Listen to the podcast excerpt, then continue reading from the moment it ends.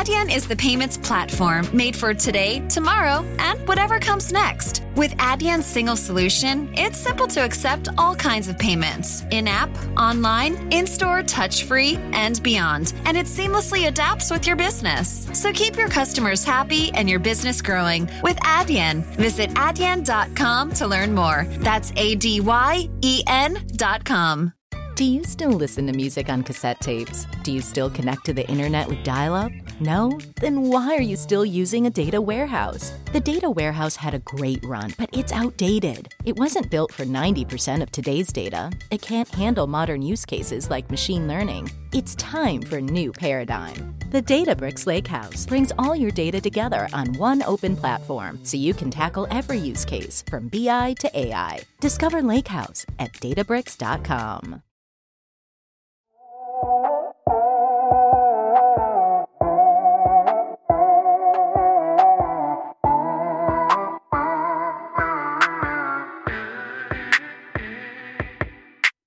Mastermind con Antonio Ross.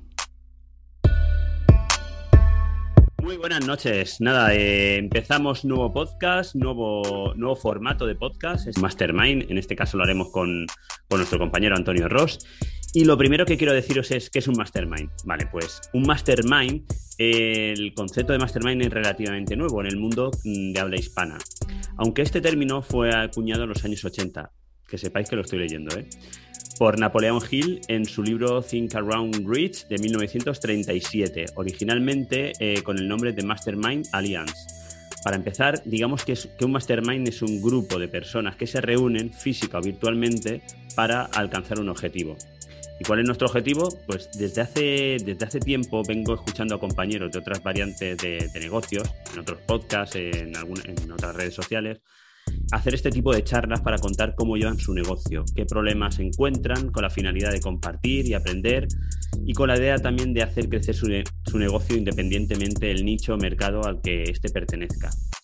Pues esa es mi idea. Eh, una vez al mes nos sentaremos con uno de nuestros compañeros, en este caso, como os digo, hoy empezamos con Antonio Ross, compañeros de la profesión, para hablar entre, entre los dos de su negocio y del mío y entre los dos poder compartir nuestros problemas e inquietudes.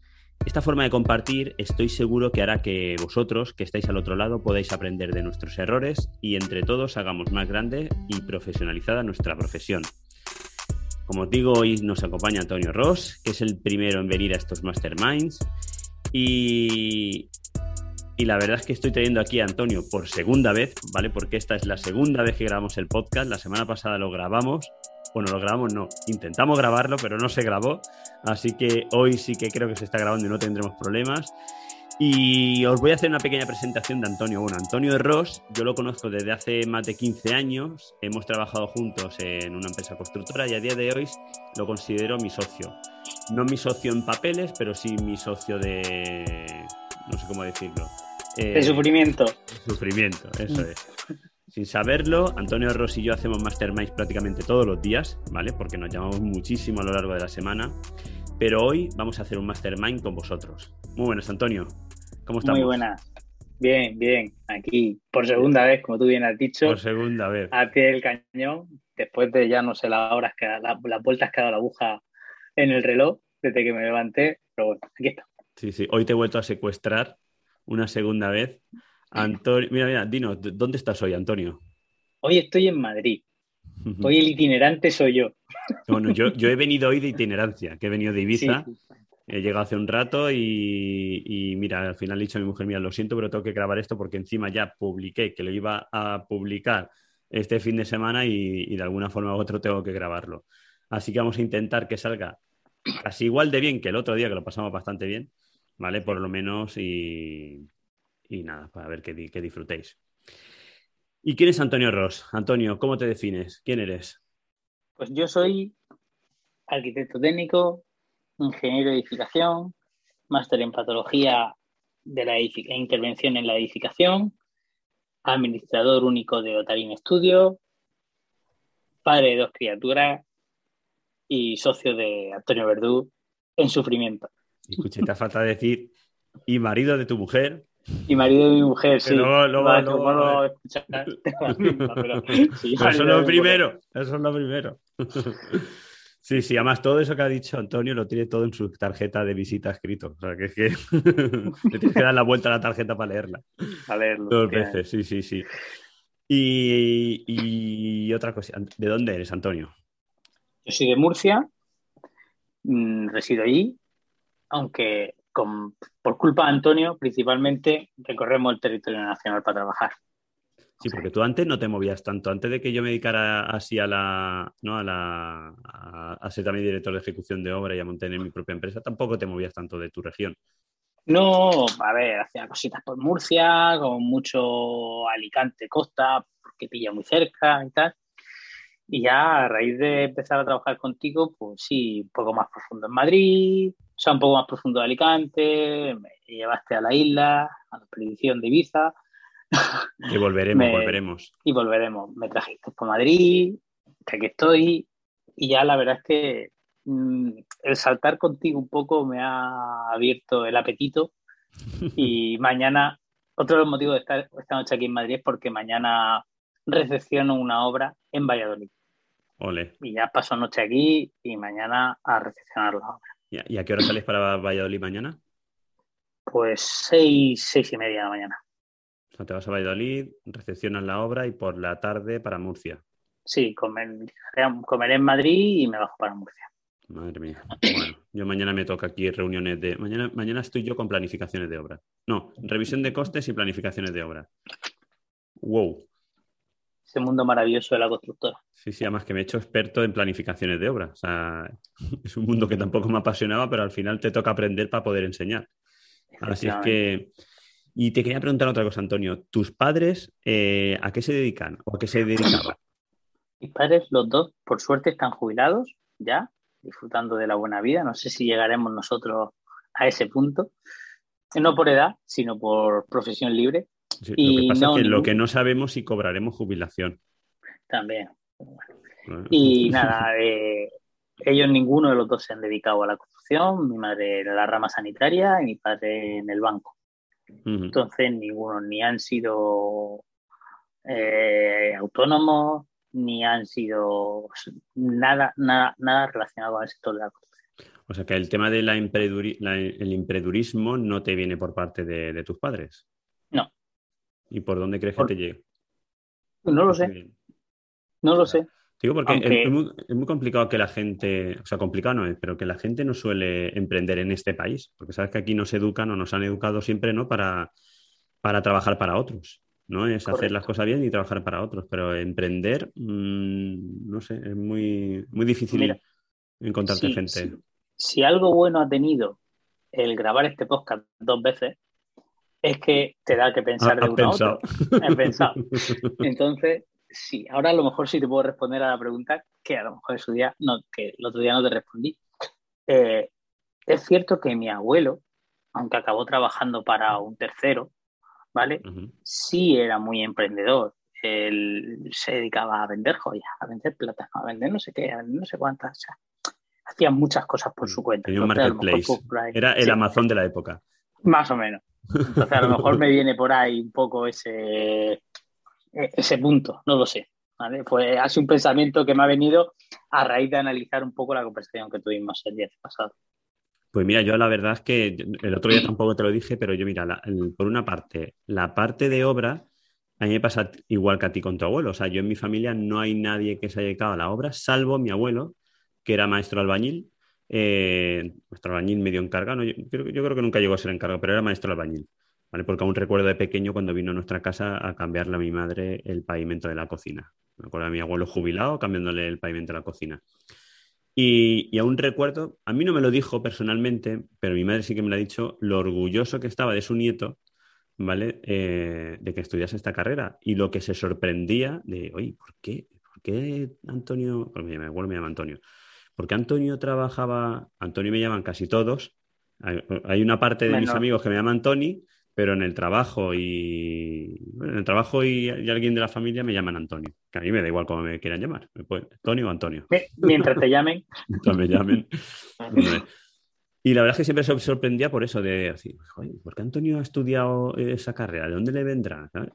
Y me pasa igual a lo mejor como ti, ¿no? Tu abuelo, igual que mi abuelo, pues en ese caso. Y el tema del emprendedurismo, yo sí que es verdad que mi padre, mi padre em, trabajó para terceros eh, siendo muy joven, pero a partir de los 20, 21 años ya se montó su propio taller de mecánica.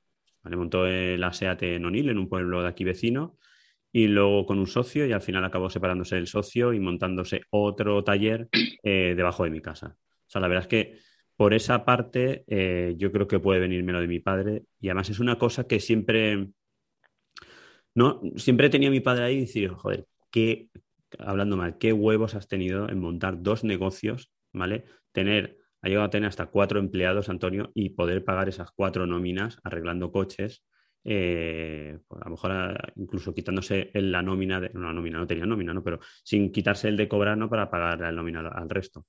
O sea que por esa parte, sí, sí, sí. pues por esa parte a lo mejor me puede venir esa parte de, querer emprender. Y bueno, yo, fíjate, tenía la siguiente pregunta, era ¿por qué decidiste emprender, Antonio? O sea, ¿cuándo fue el momento que dijiste me lanzo? Pues el momento fue eh, en plena crisis todavía, en el 2014, cuando después de pasar un año y medio en una segunda empresa constructora, después de dos años de paro, los que aproveché para formarme, me di cuenta que era esclavo de un horario y esclavo de una nómina. Y que por mucho esfuerzo que yo le dedicara a mi trabajo, por mucho esfuerzo que yo le dedicara con mi tiempo a conseguir un mayor objetivo económico para esa empresa constructora, yo no era para nada reconocido. De hecho, así me pasó. Es decir, terminó la obra, le recuperé, yo la cogí con, una, con un saldo de menos 300.000, le dejé un positivo de más 500.000 y terminó la obra y me despidieron. ¿Le recuperaste 800.000 euros a la obra? Correcto y aún así me despidieron y además sin gracias, sin gratificación, sin nada. Yo siempre había oído lo de las gratificaciones a los jefes de obra por objetivo y tal. Había una fórmula. Sí, sí. Sí, la fórmula es que nadie la vio. efectivamente, que sí, que sí, que no pillan nada. Y entonces eh, decidí montarme por mi cuenta, seguí asistiendo a esa empresa constructora como autónomo y eso fue lo que me permitió arrancar, porque claro, si sales, pues estás de mano, estás con las manos vacías. Y poco a poco, pues entonces, la, ¿qué es lo que me llevó realmente a montarme por mi cuenta? La gestión de mi tiempo y la posibilidad de intentar, ¿vale? Ganar un poquito más de, de dinero y calidad de vida. Que luego la calidad de vida la hemos perdido, pero Sí, pero bueno, es como, es un, una, falsa esperanza, como que yo me controlo mi tiempo, pero al final es el tiempo que te controla a ti, porque al final te, acabas cargando más de trabajo y, no para. Sí que es verdad que, por ejemplo, nosotros, yo lo he dicho varias veces, coincidimos en una empresa constructora, Antonio y yo. Eh, en esa empresa constructora, igual que en el resto, sí que es verdad que llegamos a ser jefes de obra, en esa empresa constructora, yo creo que como mucho, como mucho, podríamos haber llegado a ser jefe de grupo en aquella época, como mucho, pero sí que es verdad que llega un momento que, que esto que has hecho ahí, o sea, porque los puestos de más alta, ¿no? De, de, más alta categoría era como que ya estaban, ya estaban cogidos, Antonio. O sea, tú realmente no ibas a, quitarle el trabajo a otro porque esa persona que estaba ahí era íntima ya de, o bien del gerente de la empresa o del delegado, etcétera, etcétera. Con lo cual sí que es verdad que por mérito propio eh, sería casi imposible poder acceder a esos puestos de trabajo. Sería siendo un buen jefe de obra, con tu sueldo de jefe de obra de toda la vida, ¿vale? Porque no, no te iban a subir mucho más. Como mucho, si, no sé, o sea, yo estoy, estoy ahora mismo imaginando cosas te podrían haber dado alguna gratificación puntual en un momento dado, cosa que ya cayó crisis, etcétera, con lo cual nada. Y, y gratificación estoy igual que yo no hemos visto ninguna. ¿vale? Yo sí que es verdad. Mira, yo, mentira, yo estuve en, el centro comercial que estuvimos, no era una gratificación como tal, sino que aparte del sueldo era como que notaban media nómina más, pero claro, la media nómina más era porque allí entramos a las 7 de la mañana, Antonio, salíamos casi a las 10 de la noche todos los puñeteros días y trabajamos casi dos fines de semana al mes. Eh, éramos jóvenes con muchas ganas de trabajar, ¿Vale? Y la forma de gratificarnos que tuvo la jefa de obra en aquella época, porque yo estaba de jefe de producción, fue así. La verdad es que se agradece. Fueron pocos meses. Fue durante la estructura, sería mejor tres meses o cuatro meses. ¿no? Una o dos gratificaciones de este tipo. Y luego ya que entré yo como jefe de obra en esa obra, eh, ¡shup! la, ya no había gratificación, no había nada. Ya desapareció. No había nada. Pero bueno, era, e, es lo que hay. Las empresas constructoras, la verdad es que poder crecer es muy, muy, muy complicado. O sea, ya en sí llegar a ser jefe de obra, pues bueno, pasar de jefe de producción a ser jefe de obra, a coger un montón de. de. de, de, esto, o sea, de, no me saldrá el nombre ahora. ¿Experiencia? No, experiencia sí, pero sobre todo de. No me sale la palabra. O sea, que tienes mucha carga de trabajo sobre, tu, sobre tus hombros. Responsabilidad. responsabilidad, perdón coge muchísima responsabilidad con un sueldo que no acompaña esa responsabilidad. No lo acompaña para nada. Yo he visto a compañeros, y esto lo digo para todos los que nos puedan escuchar. Si sois jefes de obra y estáis colegiados, que creo que lo mínimo que debemos de hacer, seguir colegiados, daros de alta en un seguro. Y cada una de las obras, por 15, 25 o 50 euros, los que sean, dar, darla de alta como asistencia. Yo he visto a compañeros, por desgracia, sentados en un juzgado como jefes de obra por un accidente, por una negligencia, por el motivo que por lo que sea. Y el mal trago que se tiene que pasar, no se lo, yo no lo he pasado por suerte, pero no se lo deseo a nadie. Y entonces, eh, en ese caso, pues la empresa respondió. Pero un encargado de obra me, me respondió, me preguntó el otro día, oye Antonio, si yo tengo un accidente en la obra o hay un accidente en la obra en la que me achacan a mí como recurso preventivo la culpa y el juicio pues, y la investigación tarda una serie de años en salir y hasta el punto que desaparece la empresa contratista, ¿quién me asiste a mí en el juicio? Tú mismo. Entonces, date de alta, ten un seguro, que creo que es una buena inversión. Totalmente de acuerdo, Antonio. Además, es una cosa que, fíjate, nosotros en nuestra época no lo hicimos.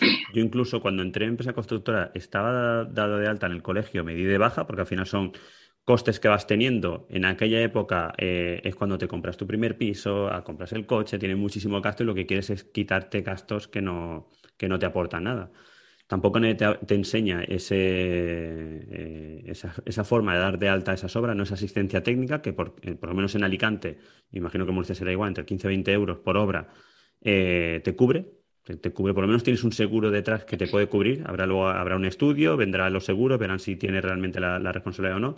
Pero bueno, tienes un seguro. De la otra forma, no tienes nada. Dependes del, del buen hacer de tu empresa constructora que te quiera defender y que quiera asumir ese, eh, eso que ha, pasado en la obra, que puede ser culpa tuya o no, pero al final se lo va a dictar un juez. Y será verdad o no será verdad, pero mm, eso lo dicta un juez. Y lo que diga el juez va a misa. Y ya no hablo de informes técnicos periciales, sino de abogados, procuradores, toda, la, toda la burocracia que hay dentro del juicio. Yo fíjate, yo lo único que llegué a hacer, y ya que estamos hablando de este tema, me salgo del guion.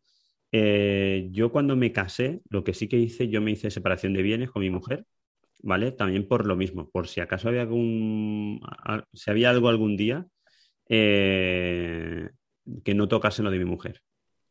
o sea, intentar derivarlo todo a nombre de mi mujer para que no me tocase nada, por si acaso, ¿vale? Porque tenemos una profesión de riesgo y yo es lo que, lo que hemos dicho antes, o sea, que no sabemos que, cuánto riesgo estamos asumiendo. O sea, es que no lo vemos hasta que pasa y, que, y hasta que estás delante de un juez, no lo ves. Y la verdad es que un jefe de obra a día de hoy tiene muchísima responsabilidad trabaja muchísimas horas, está en medio de toda la mierda, hablando mal, porque está en medio de todo, y no está bien pagado, bajo mi punto de vista. Los jefes de obra a día de hoy siguen cobrando sueldos, Antonio, y tú lo sabes igual que yo, los mismos sueldos que hace 10 y 15 años, que era cuando empezamos tú y yo. En la empresa contratista yo gané una apuesta en la que estábamos, me aposté con una compañera que yo era el jefe de obra con la nómina más baja. Y la gané. O sea, que fíjate si yo cobraba poco y la gané. A ver, no te quejas, porque al fin y al cabo eh, eh, te están pagando muchas veces por aprender, ¿vale? Y eso la gente tampoco se da cuenta cuando empieza. Cuando tienen cierta experiencia, pues no. A mí me pasa con, con la gente que he contratado a veces en el despacho, ¿no? Yo he contratado gente con experiencia y gente sin experiencia. Y la gente sin experiencia mm, eh, no se me ha quejado nadie de la nómina, ¿eh? Nunca. Pero mm, yo siempre les he dicho, no, yo es que yo te pago, yo no tengo ningún problema, pero tú estás aquí aprendiendo y te estoy pagando para que aprendas. Cuando si te vas a otro sitio a aprender, estás pagando por esa formación. Hombre, eso es, complicado de, hacer entender y que la gente lo entienda. Tienes razón, pero sí que es verdad que cuando tú estás haciendo aprender, o sea, cuando una persona está aprendiendo y le estás pagando para aprender, lo normal sería no darle una responsabilidad de, por ejemplo, de, ser jefe de obra a una obra. Yo me acuerdo cuando acabamos, Antonio, eh, directamente salías de la carrera y te metían de jefe de obra, sin tener ni idea, con esa responsabilidad. Y sin acabar. Y sin, acabar, la carrera. Eso es lo que no puede ser. O sea, yo entiendo que un jefe de obra ya tiene que tener mínimo una serie, una serie de experiencia. Lo ideal, de cuatro o cinco años, mínimo, de haber rodado en obra, mínimo. ¿Qué pasa? Que cuando ahora mismo está pasando, eh, no hay profesionales y directamente salen de la escuela y lo meten de jefe de obra. Ese es el problema. Ese chaval que no sabe ni la responsabilidad que tiene, que sigue con la idea de que sí, que está cobra poco porque está aprendiendo, sí, pero es que tiene muchísima responsabilidad y eso no está pagado. Ese es el problema. Pero bueno, entonces lo que, vamos, sí que me suma lo que has dicho y muy importante para, la gente que nos escucha, pues eso, sí, mucho jefe de obra que, lo miren, que miren de colegiarse, que miren de, sacarse ese seguro de, asistencia técnica, que en un momento dado les puede, les puede ayudar bastante si tienen algún problema. Y... Apúntalo para la charla mensual. Lo apunto, lo apunto y lo comentaremos con el resto de compañeros a ver qué opinan. Pero sí que es verdad, porque, bueno, yo es que esto tengo, ya, ya lo hablaremos más adelante. Yo no he tenido, no, la verdad es que no me he sentado en un banquillo acusado de nada, ¿no? Pero sí que he tenido a lo mejor malas experiencias en obra donde te has puesto a pensar y, has dicho, ostras, ostras, Antonio, párate un poco, párate y vamos a ver dónde estamos y qué hacemos, ¿vale? Pero ya lo contaremos. Eh, siguiendo con el Antonio, venga, seguimos con, el, con nuestras empresas y con el Mastermind, que si no nos liamos y nos vamos, se nos, hacen aquí la 12 de la noche. Eh, para ti, o sea, ¿qué, ¿qué, fue lo que más te costó para, para emprender? Conseguir clientes y hacerte un nombre. ¿Hacerte un hombre? Un nombre, nombre. Digo, yo creo que un, un hombre ya eres. Hombre, ya son, sí. Hacerte un nombre, es decir, que cuando yo salí por salí de la constructora y me monté por mi cuenta, al final yo no era Otarín, yo era Antonio Ross, sin más. Y claro, eh, poco a poco, pues lo que quieres es que se, sepa tu nombre, a qué te dedicas. Esto es una conversación que he tenido muchas veces con mi mujer. ¿Le cuentas a todo el mundo a lo que te dedicas? Sí, porque nunca sabes con quién hablas, si necesita de tus servicios o conoce una persona que necesita de tus servicios. Y cuando encima estás empezando, pues te, vale casi todo. porque al final, Antonio, aparte de ser empresario, aparejador y tal, es que también somos comerciales. Es que tenemos que vendernos. Somos, o sea, vamos, oye, tal, toma mi tarjeta, toma, apunta mi teléfono. Somos comerciales. Apúntalo para la charla también. Hablaremos de. El aparejador comercial. Sí, sí. Y de Hacienda. No, Hacienda Enrique sí que quiere ahí bastante que, hablemos de tema de, de Pues escucha, apunta porque yo tengo una con, con cosas, cosas muy interesantes que contar. Bueno, lo apuntaremos. Bueno, ¿qué más? Sígueme contando de temas. Me has dicho que, que, lo que más te costó de, para emprender fue hacerte un nombre y, que, y conseguir cliente. Vale. ¿Y cómo, cómo, cómo, o sea, cómo resolviste o cómo te enfrentaste a esos dos problemas? Mira, lo de los clientes eh, lo intenté resolver en su día pues, con todos los contactos que había podido tener durante la empresa constructora o las empresas constructoras en las que había trabajado. Eh, informarles de, oye, mira, me he montado por mi cuenta, he hecho otra disposición para lo que necesitéis, tal. Hablar con muchas direcciones facultativas, mm, muchos arquitectos con los que has tenido cierta buena relación durante la ejecución de las obras, decirles, oye, mira, que me he montado por mi cuenta, que tengo doctora, que si necesitáis que os eche una mano, pues, que, pues eso es lo que ha ido poco a poco eh, abriendo campo. Entonces, claro, a lo mejor con ese tipo de profesionales no has llegado a trabajar, pero ya sabían que había una persona que se llamaba Antonio Ross, que estaba disponible, que había hecho, había llevado a su espalda ciertas obras de envergadura, eh, como jefe de obra, porque como dirección no había tenido experiencia, pero era o, había intentado ser lo suficientemente responsable para poder llevar las obras de la mejor manera posible. Entonces, eh, ya era cuestión de, del precio, de entrar o no entrar. De hecho, yo, uno de mis una de mis primeras, no, la primera oferta que pasé cuando fui profesional libre fue para la administración pública. ¿Por qué? Porque yo acababa de terminar una obra como jefe de obra en la administración pública. Cuando me fui, me llamaron y me dijeron, oye, que vas a, pasar precio para las coordinaciones si te interesa. Pues claro, sí, esto es cuestión de empezar. Y perdí la obra, perdí la, adjudicación. Pero me quedé súper tranquilo porque la perdí por 50 euros. En unos honorarios en torno a 1000, mil, mil y algo.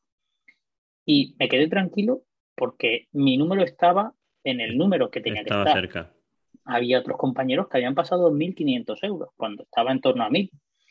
Entonces, en puesto de chafarme y decir, me he equivocado, no sé esto, cómo tengo que hacerlo y tal, dije, voy por el camino, vamos a seguir. Y así, pues poco a poco, pues estamos donde estamos. Muy bien. Yo te digo, yo, eh, en mi caso, ¿vale? Eh, no me lo preguntas, yo te lo digo. claro, yo cuando salí de la, última empresa que estuve, yo eh, acabé, antes de montarme por mi cuenta, estaba de jefe de estudios en, otra empresa constructora.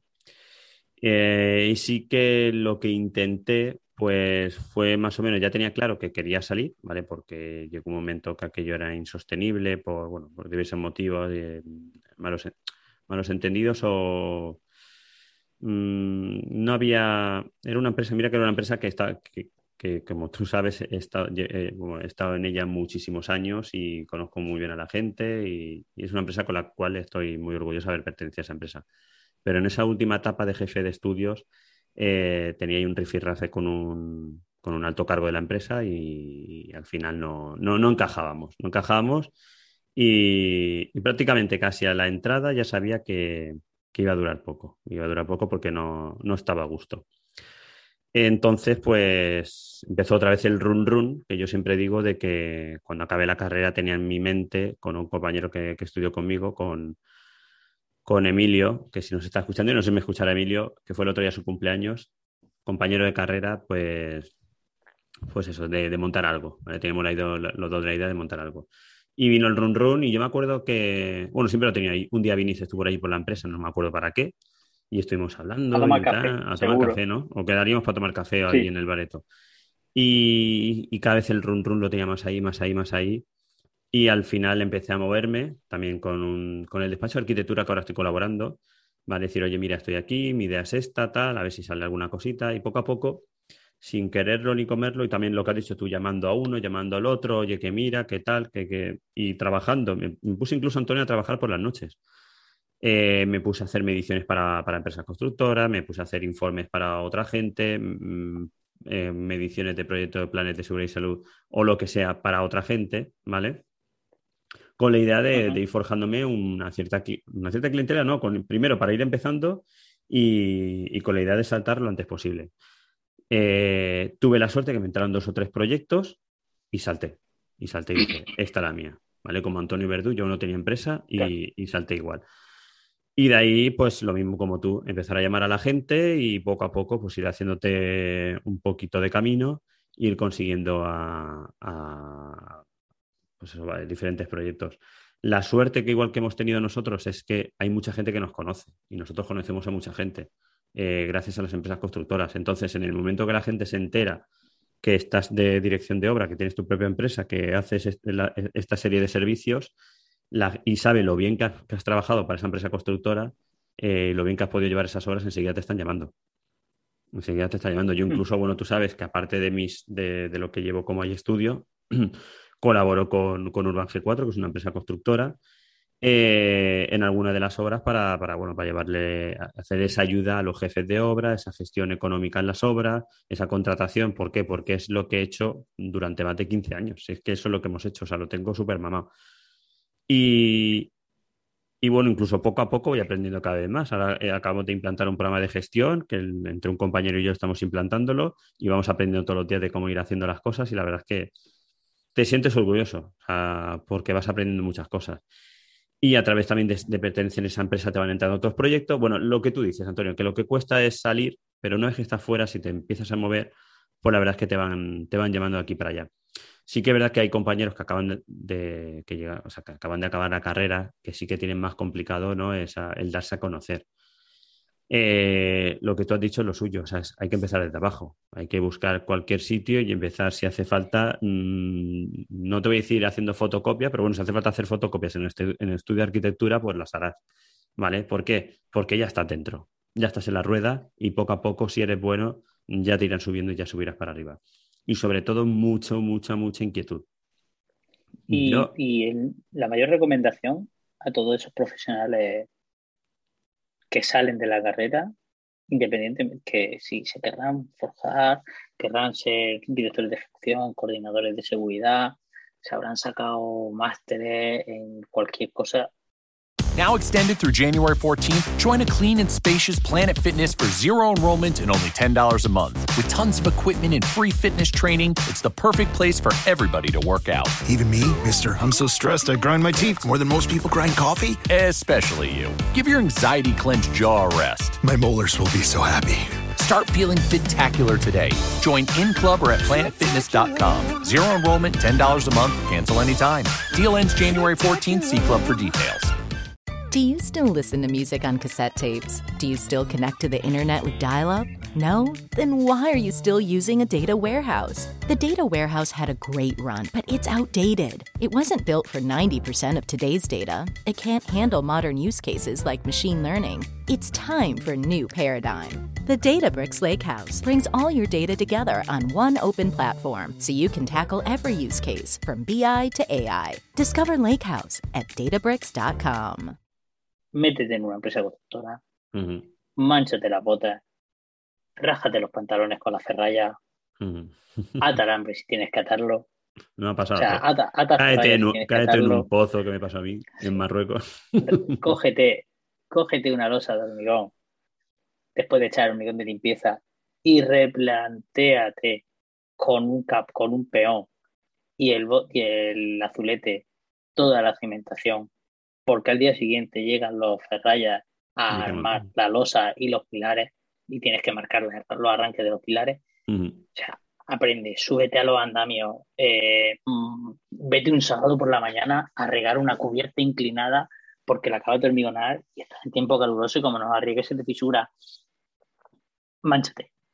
Aprende de obra porque luego, cuando es o intentas ser director de ejecución, si eso no lo has hecho, Mm, hay muchas cosas que no sabrás. No, porque al final vas a tirar de libro, vas a hacer tu trabajo de libro y el, lo suyo, como has dicho tú, se aprende estando bajo y de abajo. Aprendiendo a hacer las cosas para explicar a la gente luego cómo las tiene que hacer. O sea, yo totalmente de acuerdo. Yo, yo siempre digo lo mismo. Eh, una empresa constructora para aprender lo, lo mejor es acaba la carrera si quieres hasta un máster, pero yo más que un máster me metería a máster de máster del universo, me metería en la obra y ahí me haría el máster, ¿vale? Ahí donde te haces el máster realmente de, para aprender. Y lo que sí que es verdad que, mm, que a ver, que se me corta esto. Eh, no sé qué te iba a decir, que me perdió por otro lado. Pero bueno, mira, siguiendo. Eh, ¿Y tú tuviste claro desde el, porque tú ahora mismo, o sea, eres Otarín, eh, Otarín Estudio SLP, ¿vale? En la empresa, ¿cómo se llama tu empresa?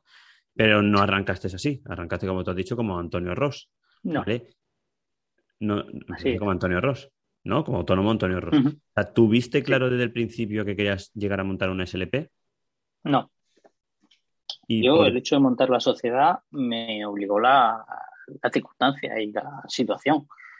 Básicamente, yo empecé como profesional libre, empecé a trabajar, claro, empiezas poco a poco, te va llamando uno, te va llamando otro, llega un momento en que eh, coges cierto volumen de trabajo y como te pasa a ti, no sabes decir que no al trabajo y sobre todo, eh, que eso también es un fallo. Eh, no sabemos decir, no sabemos decir que no por el miedo a y si mañana le he dicho que no a alguien hoy, mañana no me vuelve a llamar, yo mañana dejo de tener trabajo por otra vía o porque vengo una pequeña crisis y me quedo sin nada. Entonces nos sobrecargamos de trabajo. Entonces, esa sobrecarga de trabajo me llevó en el 2017 a constituir una sociedad en la que, mm, porque como autónomo no quería tener empleados, y eso es un tema puramente fiscal y económico. Entonces, constituí una sociedad para poder empezar a tener empleados y empezó una persona, luego se derivó a una segunda, así hasta el punto que tuve cuatro nóminas, más la mía cinco, aunque seamos administradores únicos de la empresa y no seamos, no estemos de alta de la seguridad social, no, nómina como tal no tenemos, pero hombre, tenemos que vivir de algo, no de Tenemos que cobrar de algún lado. Efectivamente, entonces al final eran como cinco nóminas al mes y así estuvimos un tiempo largo. O sea, ya llegó el COVID, la crisis de COVID-19 y lo estropeó todo, pero bueno, a ver si retomamos en breve por lo menos al 50% como estábamos. ¿Y, siempre ha sido Tarín? No. Te lo vuelvo a preguntar. Tarín, sí. Antes Tarín era oficina técnica, o sea, la idea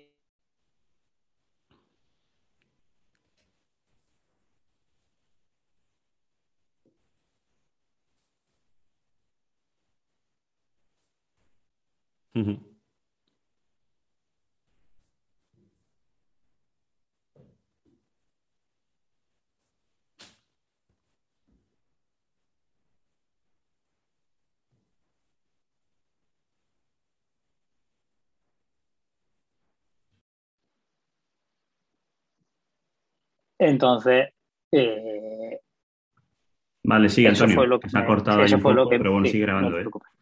Vale, vale. Sí. Eso fue lo que me, ¿Estás ahí, Antonio? el nombre. Sí, sí, te oigo, te oigo. ¿Me oyes tú? ¿Antonio? ¿Antonio? ¿Estás ahí? ¿Me oyes? Ahora. sí. Venga, sigue, sigue. Que he tenido un corte aquí, he cortado la cámara por lo mismo, ¿vale? Para no tener corto cámara. Vale. Entonces, el, el, nombre largo eh, me derivó, bueno, no me generó ningún problema como tal, pero al final eran varios, cuando te presentaba a concursos públicos era un nombre muy largo, cuando quería hacer facturas era un nombre muy largo y tal, y ya pues cogí y decidí cambiar el nombre por Otarín Studios. Hombre, si hablamos ya que la tarjeta entre aparejador, ingeniero de edificación, máster del universo, sí. y dile así de que se calle. Sí, si a eso le sumas al otro lado de la tarjeta el nombre entero de la empresa, pues como te digo yo, que al final tienes que ser una tarjeta que se dobla en dos para poder tener todos los datos en, algún sitio escritos. Correcto, pero bueno, al final se, lleva, ¿eh? No pasa nada. No, no, claro, claro, totalmente de acuerdo, pero que al final eh, todo eso se resumía en Otarín y Otarín era lo que la gente conocía y no conocían el nombre largo de la empresa. Efectivamente. De hecho, luego le decían, ¿esa factura a nombre ese largo, ese nombre tan largo? ¿Quién son? Eso quiénes son, efectivamente. Claro, eso es lo que pasa. y, y, Otarín a día de hoy, o sea, exactamente eh, en qué está especializado, o sea, ¿a qué se dedica Otarín? Direcciones de ejecución, coordinaciones de seguridad, informes técnicos periciales y asistencia a empresas constructoras. Vale, pero. hacemos casi todo, casi todo. Lo único mm. que, que, cuando vienen al despacho y no hago, y lo digo así abiertamente y no hago, son certificados de eficiencia energética. Totalmente. Mira, yo los que he hecho los he hecho para compromiso de algún familiar o algo de eso, si no, no los hago tampoco. Igual. Yo he hecho dos por compromisos puro y duro. Claro. Si no, tampoco. No los hago. Lo, suyo, Antonio, también es, lo hemos hablado muchas veces, es centrar el tiro porque a todo, todo, todo no podemos llegar. Tú no puedes hacer aperturas de locales, eh, informes, informes periciales, direcciones de obra, coordinaciones de seguridad y salud, eh, project manager, gestiona empresas, o sea, porque o sea, sabes, sí, si poder hacerlo lo puedes hacer todo, está claro pero o te especializas en algo o al final hacer ese informe energético, por ejemplo, que, a ti te puede costar, pongámosle, pues a lo mejor una tarde o un día de trabajo, entre que vas a visitar, un día de trabajo, entre que visitas la obra, recoges datos, está no sé qué, no sé cuánto, hay gente que está especializada que a lo mejor en un par de horas lo tiene hecho. Correcto. Por decir algo. Entonces, tú lo puedes hacer, claro que lo puedes hacer, pero tardas el doble porque no estás especializado. Entonces, al final es mejor centrar el tiro. En cuanto, o sea, me decías eso, bueno, direcciones de obra, coordinaciones, pero mm, ¿de qué tipo de obras? ¿A vivienda unifamiliares o te dedicas más a hacer eh, grandes promociones? ¿Dónde tienes más central tiro? Las coordinaciones de seguridad y salud, mm, estoy muy acostumbrado ahora a hacer para administraciones públicas y uno de mis nichos de mercado en los últimos dos años, todo el 2020 y 2021, está siendo hacer mm, centros logísticos, lo que son macronaves industriales con aparcamientos en superficie bastante amplio, ¿vale? Y obras muy rápidas que en siete meses están ejecutadas. ¿Pero solo coordinaciones o también direcciones? No, no, ahí, ahí también llevo las coordinaciones de la, la dirección de, ejecución, perdón. Sí. Vale, vale. Ahí llevo también la dirección. Entonces, vivienda unifamiliar y si, si digamos, si tengo que, focalizar un poco lo que estoy haciendo ahora mismo, es vivienda unifamiliar, vivienda en bloque no. O sea, vivienda unifamiliar, centro logístico y edificaciones sanitarias. Tipo centros de salud, actuaciones en hospitales. Esos serían mis tres focos principales de trabajo. y sí que hubo un momento en tu, en tu carrera profesional, ahora un año, año y pico, yo creo que fue lo último, así, año, año y pico, que también te, bueno, prestaba servicio a otro despacho de arquitectura. Un despacho de arquitectura, no, no sé si decirte como despacho de arquitectura no, pero bueno, haciendo una gestión de contrataciones o mediciones de obra para otra, para contrataciones de cierto tipo de obra. ¿No era algo así? Sí. que también fue un nicho de mercado bastante grande para ti. Correcto. No era a través del estudio de arquitectura, sino del propio promotor que tenía contratado la redacción del proyecto de arquitectura y el diseño de, la marca comercial, de la implantación de la marca comercial a nivel nacional. Y lo único que ese estudio de arquitectura no hacía era la redacción de unas mediciones exhaustivas para que las constructoras ofertaran. Entonces el promotor contactó conmigo y, desde el despacho lo que le hacíamos era eso, mediciones exhaustivas y análisis comparativo de precio de mínimo tres empresas constructoras que ofertaban esa obra y adjudicación. Y hasta una vez que estaba adjudicado, nuestro trabajo terminaba.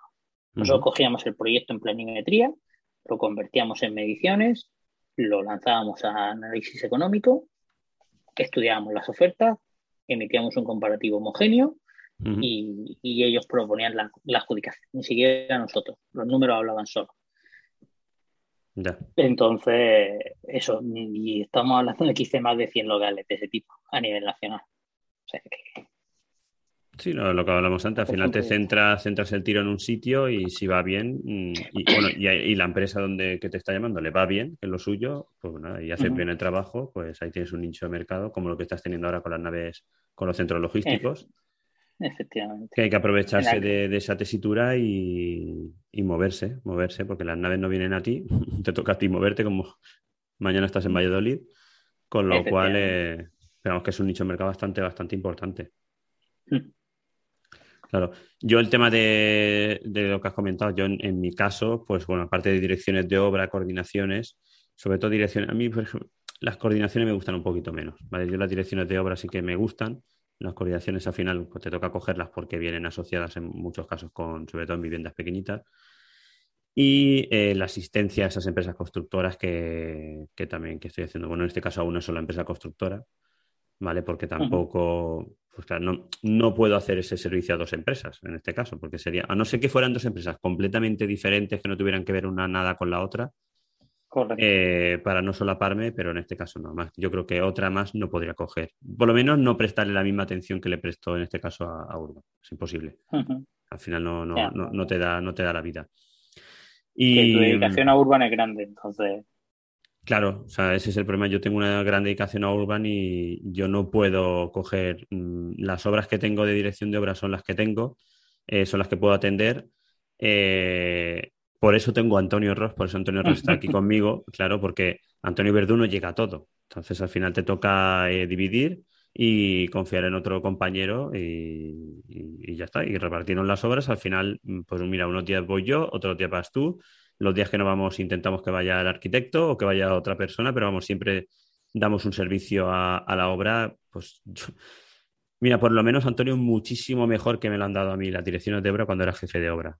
O sea, eso te lo digo. O sea, yo he hecho centros comerciales grandísimos de muchos millones de euros sin apenas visitas semanales de la dirección de obra ni mensuales. Eh, porque la cosa cambia mucho desde que empezamos tú y yo ahora y también cuando empezamos había un boom y no habían aparejadores para hacer visitas de obra. Es que no lo sabía. Si no había ni para ser jefe de obra, no había ni siquiera para hacer visitas de obra. Hacíamos las obras en dirección de obra. a día de hoy tampoco las hay. Lo que pasa es que, pues bueno, nos esforzamos, sacrificamos horas de sueño para poder llegar. Claro, pero es raro, yo por lo menos de la gente que conozco es raro mmm, que una obra mínimo no se visite una vez a la semana, Antonio. Una obra que lleva un ritmo constante y un ritmo bueno, mínimo, casi toda la gente que nosotros conocemos, mínimo visita la obra una vez a la semana. ¿No? Más Sí. o menos. Entonces, eso antes no se hacía. O sea, no se hacía. Entonces, bueno, yo creo que es una cosa que sí que. Dime. Como, como te he comentado, me he levantado a las 6 de la mañana, he venido a Madrid, he visitado dos obras, llevo toda la tarde prácticamente trabajando Claro. y mañana me voy a Valladolid. O sea, A tope. eh, totalmente. A tope, totalmente. Y bueno, ¿y dónde podemos encontrar a Otarín? ¿Dónde Otarín tiene oficina propia? ¿No tiene oficina propia? ¿Estás en casa? Eh, ahora sí, Sí. que sé que estás por ahí, no sé, en Madrid, estás en casa de alguien, pero no, ¿Otarín Sí, tiene sí. oficina? Sí, Otarín tiene una oficina en Murcia, enfrente del Carrefour de Atalaya, y allí podemos atenderos a lo que haga falta. O sea, yo es cierto pues que como casi todos los autónomos empecé en casa, pero la situación personal barra familiar me derivó a tener que, que salir para diferenciar, ¿no? Para que cuando estás en casa estás en casa y cuando estás fuera estás fuera. Claro. yo creo que Y una cosa me llevó a la otra, los empleados me, me, ofer- me obligó también a tener oficina, al final fue todo un cúmulo de circunstancias, ¿no? No, y que al final tienes tus cosas, no, no como yo, yo tengo toda mi oficina en una mochila y aunque tengo una oficina física que comparto aquí con el despacho de arquitectura donde colaboro, eh, aquí cerca donde yo vivo, pero al final yo voy allí, cojo mis mochilas, saco mis trastos, los vuelvo a recoger, me los traigo para acá. Ahora mismo estoy grabando el podcast en la habitación de mi hijo, luego los recojo los- y así voy todo el día de aquí para allá. Pero bueno, ¿sabes? yo ojalá tuviera una oficina, pero es que, por ejemplo, a mí no me interesa porque para estar un día o menos de un día a la semana en un sitio físico no- Por tener mis cosas localizadas, pues sí que sería lo suyo, pero, pero bueno, la verdad es que así me defiendo bastante bien y, y vamos de aquí para allá. ¿Y algún No, yo consejo? sí, yo sí sí quiero tener oficina porque me obliga, yo no me tiro tantos días como tú fuera de, de casa y, y el trabajo oficina tengo que sacarlo y, y me gusta tener mi sitio centrado para trabajar. Entonces, Antonio, eso es levantarte a las cinco y media de la mañana y de cinco y media a ocho sacas el trabajo. Ya, pero los míos todavía se despiertan muy temprano y, con, y se hace ruido más. Yo Ya. no me puedo levantar a esa hora todavía. Sí que al tu mujer, ¿a dónde vas tú a estas horas? Claro, Todos los críos ya levantados. Aunque supongo que como todas las mujeres, cuando te vas del lado de la cama se extienden, se estiran y ocupan tu lado como para volver. ¿está? Pero bueno, Claro, no te toca echarte al suelo. Y bueno, Toñico, ¿qué más? ¿Qué consejo nos das? ¿Qué consejo le das a nuestros oyentes? que miren para adelante, que emprendan, que piden ayuda si, si lo consideran, Y para eso estamos nosotros aquí. asesoren. o sea, que, que se asesoren. Cuando hablo de asesorarse, no es de una asesoría que lleve los números. escucha, y la vergüenza en el ca- Asesoren al cajón. Yo, tú, tú dices la vergüenza al cajón. Yo tengo otra frase que es la vergüenza eh, es ver si se la comió un burro. También. Es decir, o sea, no hay que tener vergüenza. Eh, Para que te abran una puerta y te atiendan, tienes que golpear, no una, mil, para que te atienda una. ¿no? Ujú. Llamas a mil, no pasa nada. Escucha, yo te... Somos como el cobrador del frac, somos como los, los testigos de Jehová llamando a las puertas.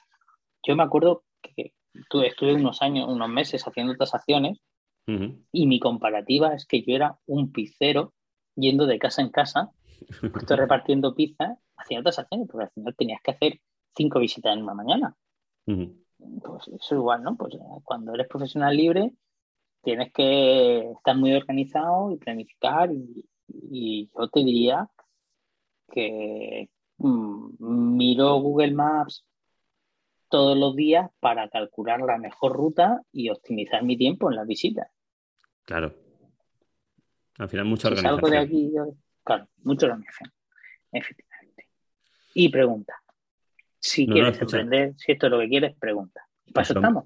Mi madre me lo decía, dice, yo, ¿quién me iba a decir a mí que te iba a escuchar a ti haciendo un podcast? O sea, en la radio, ya me dice en la radio, en la radio y tal. Ah, yo era súper vergonzoso de pequeño y aquí me tienes que este año he empezado con los reels en, en, en Instagram yo ni me miro porque me da vergüenza verme, pero bueno, al final digo, mira, una forma también de, que la gente lo ve. Y la verdad es que no lo sabía, pero lo ve muchísima gente. Muchísima gente al final te, da el like, te, te sigue. No sé si servirá o no para algo, pero bueno, al final ahí estamos y, y fíjate, yo una de las cosas por que empecé a hacer el podcast y todo esto, creo que lo he comentado, era al final para también para, aparte porque me gusta todo este mundillo de, la tecnología y, el grabar yo aquí me lo paso bomba, era también para eso, para que al final eh, que se te dé a conocer. Yo creo que es muy importante darte a conocer y que estés ahí. Al final la gente sabe que estás ahí y sabe que existes y, y le suenas de algo. Pues sí, es la única manera, porque eh, hoy en día poner un, anuncio en algún otro sitio a lo mejor es menos visible que estar en las redes sociales. Ah, pues totalmente. O sea, yo, yo, mira, una de las cosas de lo mismo, ¿por qué hemos hecho un mastermind? O sea, yo llevo todo el verano dándole vueltas a la cabeza, con mil cosas en la cabeza que quiero hacer, que quiero proponer, y bueno, y tengo muchísimas cosas en la cabeza que iré sacando poco a poco si me da, si me da tiempo y si me da la vida, porque no sé si me dará tiempo. Y al final el tema este del mastermind, eh, eh, pues la idea era, pues eso, o sea, poder llegar a, acercarnos a un poquito más de tú a tú, ¿vale? Porque sí que en el grupo somos cuatro o cinco y hablamos de, forma más genérica, pero yo sí que quiero de aquí ir poco a poco sacando eh, de cada empresa nuestra, sacando mm, cómo lo vamos haciendo individualmente, ¿vale? Este primer mastermind, que es el primer de presentación, sí que es a modo de mm, de algo global, ¿vale? De presentar tu empresa, de, ver cómo la llevas, etcétera, etcétera, pero sí que mes a mes iremos eh, indagando dentro de la empresa, ¿vale? Para ver esos, esos problemas que estás teniendo, cómo los resuelves y entre los dos, eh, pues cambiarnos cromos. Al final esto se trata de cambiarnos cromos. Mira, Antonio, pues yo lo haría así, pues hazlo así y vamos probando a ver qué tal. Nos equivocaremos, no nos equivocaremos, lo haremos mejor o peor, pero bueno, siempre tienes una persona donde apoyarte y esta es la idea, ¿no? De, de ir compartiendo y, hacer crecer lo mejor posible, lo mejor que sabemos nuestras empresas. Eh, muchas ganas, o sea, este año me dan, o sea, este verano, que lo que te está diciendo, muchas ganas de diversificar, de hacer cosas diferentes. El podcast eh, que teníamos, eh, pues sí que hacemos el podcast semanal y aparte uno grupal, pero sí que quiero sacar esto como, como algo nuevo que me ronde la cabeza, porque sí que el tema de los masterminds yo quiero contar cosas muy íntimas de las empresas, ¿vale? Entonces, no sé hasta qué punto mm, voy a dejar esto abierto para que todo el mundo pueda escucharlo, ¿vale? Este sí, este es el primer podcast que, ah, grabamos de, de esto Mastermind, va a ser libre, pero me voy a plantear la posibilidad de, cerrarlo y a lo mejor bajo un pago mínimo, ¿vale? Eh, que, que, pueda acceder la gente que realmente está interesada en escuchar cómo nosotros lo hacemos y no lo, no lo hacemos para, o no lo hago para ganar dinero, ni mucho menos, sino simplemente también para reducir el, la gente que nos va, va, a escuchar, para hacerlo algo más íntimo. Y bueno, lo poco que saquemos, al final, lo, yo siempre lo he dicho, es para reinvertirlo en esto. O sea, es comprarle un micro a Antonio que no tiene micro, comprarle a Alejandro a lo mejor otro micro que tampoco tiene micro y hacer que esto se escuche un poquito mejor para vosotros. Esto al final es, es para, es para vosotros. Eh, Esto es para vosotros, para los oyentes, para que, puedan tener aquello que gente como Antonio y como yo, que somos un poco más ya de la vieja escuela, hay gente más vieja que nosotros, pero bueno, eh, puedan tener algo que nosotros no hemos tenido y es un asesoramiento diferente al que te da una escuela o al que te da un colegio profesional. No, claro, es que esta forma que nosotros estamos teniendo ahora de acercar nuestras empresas a la gente, Antonio, el colegio profesional, no, el colegio tú le llamas y te resuelve el problema o te intenta resolver ese punto, pero no se tira un rato hablando contigo. ¿Qué va? Que te diga, oye, venga, cuéntame, ¿cómo, cómo es tu empresa? ¿Qué haces? ¿A qué te dedicas? ¿Cómo lo haces? eso no lo tienes, eso te lo hace un amigo, un amigo con una cerveza en la mano en el bar, sí que te escucha. ¿Vale? Y esta es la idea, o sea, al final es sentarnos los dos, estar hablando un ratito y la gente que nos está escuchando, te digo yo que esto mm, ni, vamos, ni tanto, o sea, los estudios están muy bien, está claro, pero que con esto la gente aprende muchísimo de cómo realmente se lleva una empresa y sobre todo una empresa enfocada en el mundo de la construcción, eh, pues es un despacho de, arquitectura técnica. Y con esto se aprende muchísimo. Y eso la verdad es que, que es de agradecer, bueno, yo espero que sea de agradecer, la verdad que como te digo, lo hacemos de forma desinteresada y lo hacemos para que pues eso, para que la gente poco a poco, sobre todo los nuevos que van saliendo de la, de la escuela, vayan aprendiendo. Pues sí, eso es lo que queremos ofrecer. Eso es. Bueno, Antonio, y, yo quiero ahora, o sea, porque esto no se puede quedar así, o sea, yo creo que nos tenemos que poner algo de deberes, ¿no? Para, para la próxima vez que nos volvemos a sentar, ver si los has hecho, si no los has hecho, etcétera, etcétera.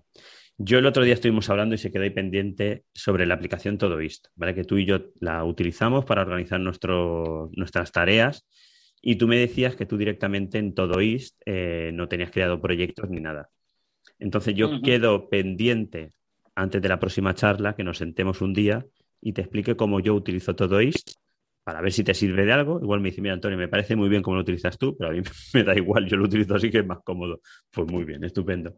Pero por lo menos que, que esa parte de GTD que tiene la, la, aplicación, pues que, que, la conozcas y a lo mejor te pueda servir de algo. Igual no, igual sí.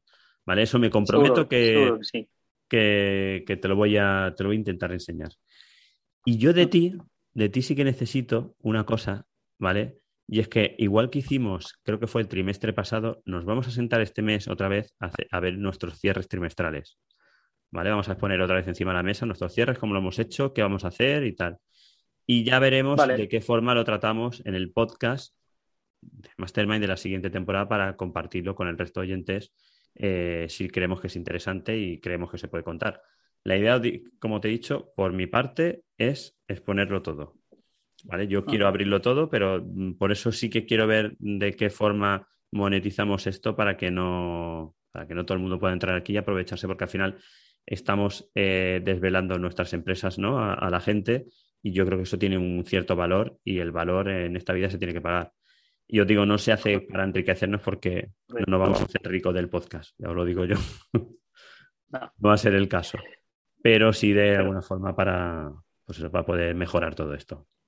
Correcto, dar un mejor servicio claro. o un mejor podcast en cuanto a calidad, por lo menos. Entonces, igual de aquí unos años nos convertimos en asesores, eh, aparejadores técnicos asesores hacia otros arquitectos técnicos y tenemos nuestra academia de arquitectura técnica o asesoría de arquitectura técnica. ¿Quién sabe? Nunca se sabe. Puede ser, pero yo tengo que seguir manchándome las botas de barro. Si no, no me luce. Y si no, ¿qué voy, a, voy a contar? ¿Lo que es lo que repite que no te he oído bien? Que, que si no, ¿qué voy a contar yo en esas charlas de asesoramiento? No, no, totalmente de acuerdo. No, me el barro.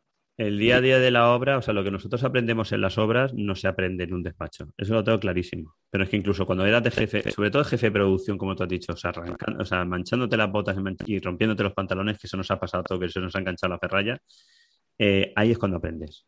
Ahí cuando estás bajo con el encargado y con el peón y estás escuchando a uno, estás escuchando al otro, ves lo que uno sufre, lo que uno necesita, lo que el otro tal. Ahí es cuando se aprende. Correcto. Bueno, Antonio, es tarde, yo sé que has madrugado. Yo te voy a poner otros deberes. Ah, dime, dime. Yo te pongo otros deberes para la próxima. Dime. Cerveza fría, una marinera y en un bar. Escucha, ¿el viernes pasado te fuiste al final con tu mujer a tomarte la marinera o no? Eh, el viernes pasado me fui. ¿Te acuerdas que, quedamos, que te ibas sí, ahí? Sí. ¿Sí? Sí. sí. me fui. Me debes una. Claro. ¿Qué ibas a hacer? Escucha, no, me la debes tú, que me has liado dos veces a grabar el mismo podcast. No, no, pero digo que me debes. Yo me voy a ir a Murcia que me invites una marinera. Bueno, Antonio, ¿dónde te podemos encontrar? Otarín barra baja estudio en Instagram, info arroba otarín.es, www.otarín.es y a través de Antonio Verdú me encontraréis seguro. No soy de más redes sociales sociales que La, red social es Antonio Verdú. Antonio Verdú, red social. Sí, efectivamente. Antonio Verdú, Muy bien. Bueno, pues a mí me podéis encontrar, eh, bueno, ya sabéis, en, o en Instagram o en, o en Twitter, como a punto verdú, o a, punto verdú, sí, a punto verdú, o en ahí, a, barra baja estudio, o también enviar un mail, al que siempre os digo, en podcast arroba es o a través de la página web también hay, eh, hay estudio también que la tenemos así que un problema además si buscáis si ponéis Antonio Verdú me pasa como Enrique Alario al final salgo por algún lado eh, Enrique sale más que yo pero bueno no pasa nada nada lo dicho muchas gracias Antonio por acompañarnos nos oiremos el mes que viene o de aquí cinco o seis semanas seguramente queda pendiente estos deberes, ¿vale? Que lo, que lo iremos haciendo durante, durante estas semanas. Y perdón por hacerte grabar dos veces, espero que ahora sí que se haya grabado bien. Y lo dicho, buenas noches a todos y espero que os haya gustado el podcast. Buenas, noches.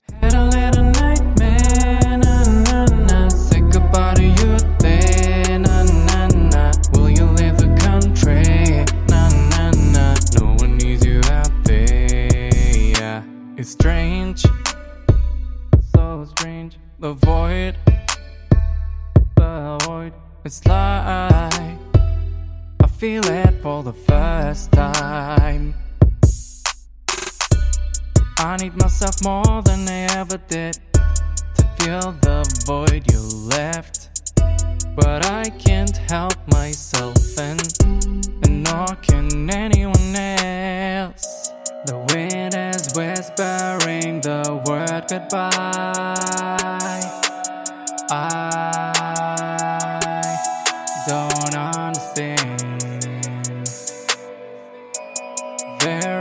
Supper was my life.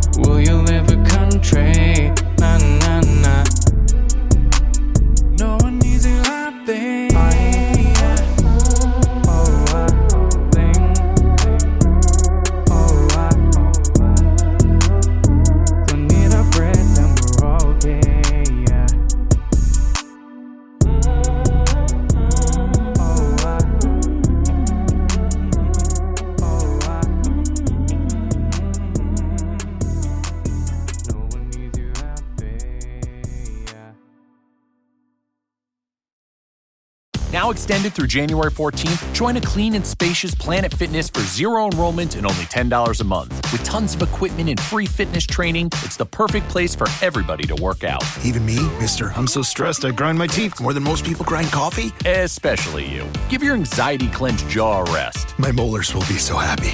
Start feeling fit-tacular today. Join in club or at planetfitness.com. Zero enrollment, $10 a month, cancel anytime. Deal ends January 14th. See club for details.